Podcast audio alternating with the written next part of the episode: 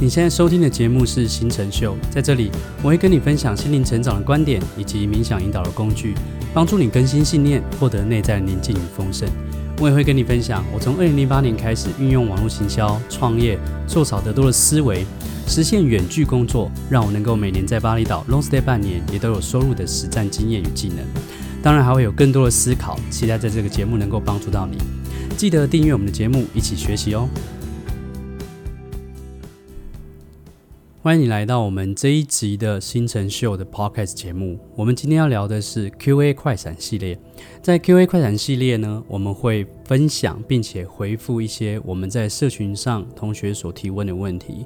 或者是在我们付费课程学员所提问的一些问题，而这些问题的回答，我希望可以帮助到每一个听众朋友，在生活上，或是职场上，或是关系上，都可以去知道如何去面对跟处理一些内在与外在的问题。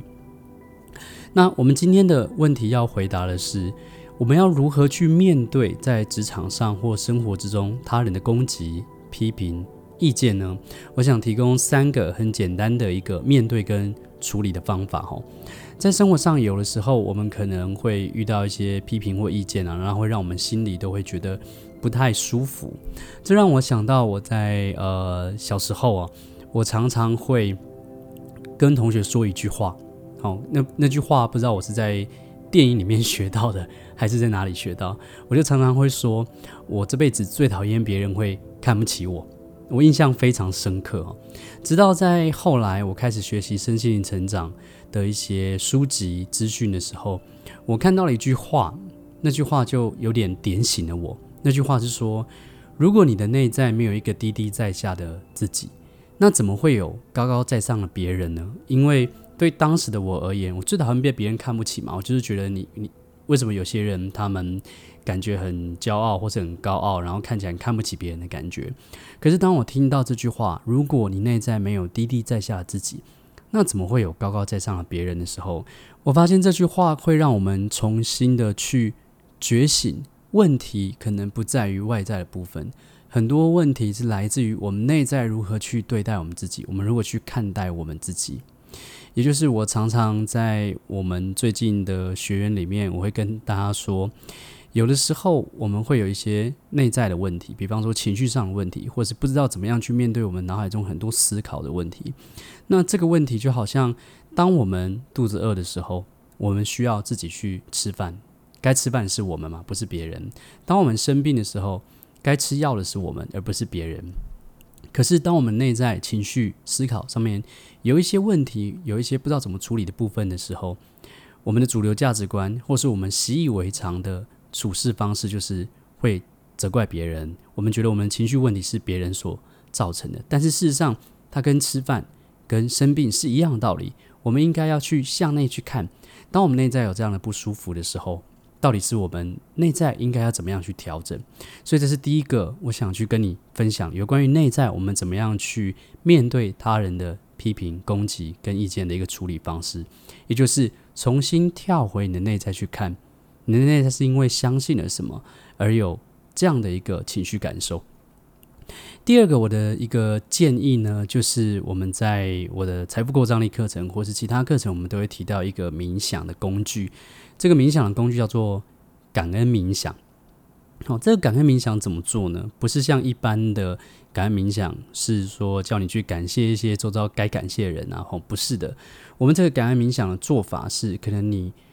呃，拿身边一个你最常用到的一个小物品，好，那以现代人来说，很有可能是手机。OK，当我们拿起这个手机的时候，我们放松的去闭上眼睛，去回想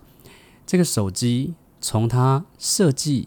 在一个人的脑海里面，在发明家脑海里面去设计有一个画面，然后直到它付诸实行的时候，在这个过程之中，可能会有呃。制作的人可能会有很多不同的人合作，可能会有很多不同的原料的厂商的老板跟员工。然后呢，当我们制造完成的时候，可能会有工厂，可能会有大盘、中盘、小盘之间的物流，也有可能会有什么，有可能会呃，这个产品拿到这个销售中心的时候，我们才去有里面有这个销售员。那这一整串这这一整串的流程的重点是。我们身边的任何一个物品，它其实不是理所当然的存在，它其实是透过许许多多的人，大家一个整体一起去运作之后，才会产生这样的物品在我们面前。所以，有的时候在我们生活之中，我们的职场上，可能会有一些人，你会觉得他很有问题，然后你会觉得他很爱批评，或者是你觉得跟他相处觉得很烦，你觉得他是一个有问题的人。但是，这个我曾经听过一个观点说，在职场上，在一个组织里面，其实不太可能有没问题的人发生，因为一堆有问题的人，他们能够成就一些不可思议的事情。同样的，当我们用感恩的冥想去看待我们生活周遭的这些人事物的时候，你也可以去发现，可能这个人你觉得跟他相处不舒服，然后或者是你觉得这个人非常爱批评，他是很有问题的人，但是他的工作或者是他的某些付出，可能造成这世界上另外一些人的一些帮助跟好处，而你不知道他所做的一些事情，透过这整个世界的一个循环了之后，回到你身上。是什么样的一些好处在你身边？所以其实我们要用感恩的心态去看待生活中的每一件事情，就是这个样子。所以这是第二个我给这个问题，这个如何面对他人的攻击跟批评的一个建议。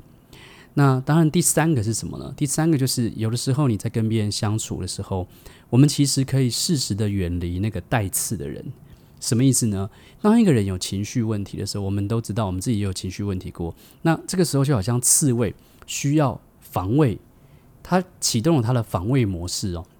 那就像我们在上一集的 podcast 里面有提到，《能量七密码》里面有提到，就是防御性格的视角，让很多人用恐惧跟需要有安全感的角度来面对人世间所有事情，但是却限制了他的很多的潜能。那当一个人带刺的时候，就好像他是刺猬，他在防御的时候，其实我们我们可以知道，他不可能一直都是这样，他能量会有一些。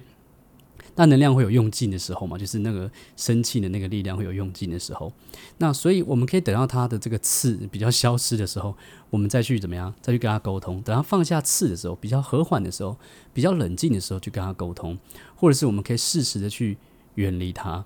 那关于怎么样去跟这样的人相处，他其实需要的不一定是内在的锻炼，需要的不一定是灵性的修炼，因为他需要的可能是一些待人处事的技巧。因为我们会发现，有一些人他可能没有在学习灵性成长，可能没有在学习身心灵个人成长，可是他在一些政府、公家机关、一些单位，他就非常的长袖善舞，非常会很有圆融的方式去处理人际关系的问题，然后他也很专注，就是处理完这些人际关系问题，把事情做完之后，诶，他就离开了。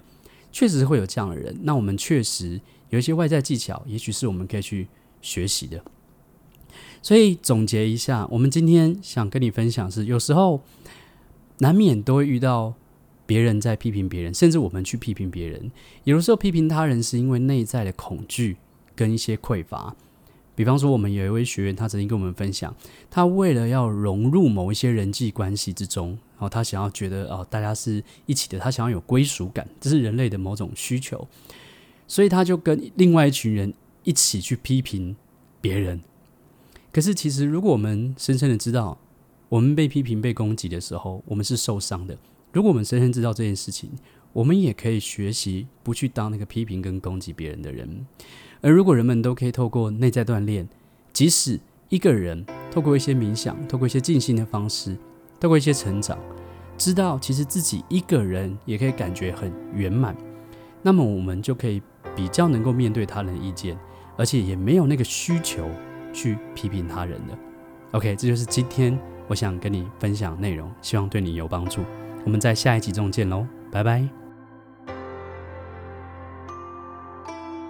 想学习更多进阶的财富关系的成长内容，欢迎订阅我们的节目，并且一定要到我们的网站参加我们的线上讲座，了解我更多的进阶课程哦。我们在课程中见。